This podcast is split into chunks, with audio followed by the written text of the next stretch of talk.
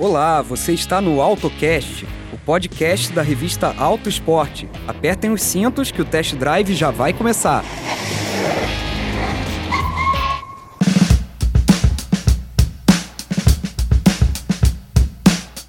Fala galera ligada no AutoCast, o podcast semanal da equipe Auto Esporte, gravado nos estúdios da Editora Globo em São Paulo. Eu sou Diogo de Oliveira e hoje trago mais um boletim técnico curtinho com uma questão interessante que tem gerado dúvida em muitos motoristas.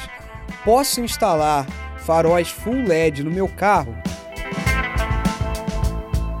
Bom, para quem não sabe, o termo full LED é recente na indústria automobilística. Ele surgiu nos últimos anos, quando vários veículos começaram a vir equipados de série com iluminação 100% de LED nos faróis e lanternas, incluindo aí os fachos alto e baixo do conjunto ótico dianteiro.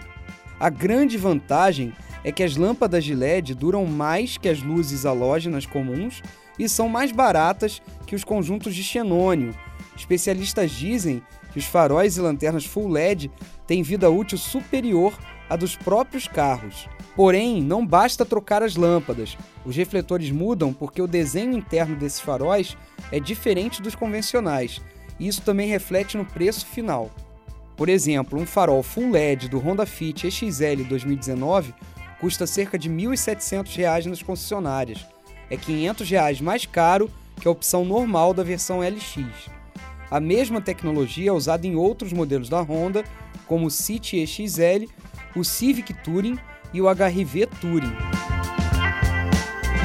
Importante não confundir o termo Full LED com as luzes de rodagem diurna, são referenciadas pela sigla DRL de Daytime Running Light em inglês.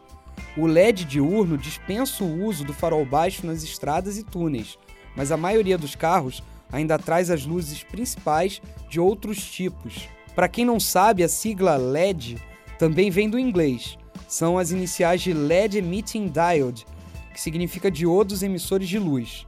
Além de iluminar melhor, os faróis Full LED poupam energia, pois usam bem menos eletricidade do que as luzes halógenas ou de xenônio.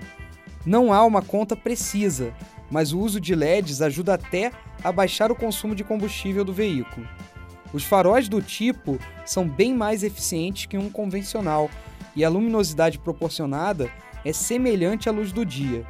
Outro ganho é na distância alcançada pelo facho, que aumenta consideravelmente, o que reduz o risco de acidentes, sobretudo à noite. Mas, se eu quiser, dá para instalar o farol de LED no meu carro? Bom, caso o motorista opte por colocar lâmpadas de LED, o resultado não será o mesmo dos faróis projetados para ter a tecnologia. Cada farol tem seu projeto específico de iluminação que tomou horas de trabalho de uma equipe de engenheiros. Portanto, não é tão simples tirar uma lâmpada e colocar outra de tecnologia diferente no lugar. Ao trocar as lâmpadas halógenas pelas de LED, a iluminação na estrada pode melhorar, mas é preciso verificar se há risco, por exemplo, de ofuscar a vista de quem vem no sentido oposto não é toda lente que consegue evitar esse efeito, mesmo que o acessório seja de boa qualidade. Isso tudo, evidentemente, muda quando o mesmo automóvel oferece a opção em diferentes versões, como é o caso do Honda Fit. Mas ainda que a troca possa ser feita de forma mais simples e com peças projetadas para isso, o custo da operação pode superar, por exemplo, a diferença de preços entre os modelos. Mas se mesmo assim você quiser instalar poderosos LEDs nos faróis do seu carro, saiba que terá de solicitar aprovação de mudança no Detran, sob risco de negação ou multa. Resumindo, pessoal, não recomendamos adaptar os faróis Full LED caso seu carro não traga essa tecnologia de fábrica. A alteração terá um custo elevado, vai encarecer os valores de manutenção em caso de troca e pode forçar o sistema elétrico do carro ou ofuscar a visão de outros condutores caso o serviço não seja bem feito pelo mecânico.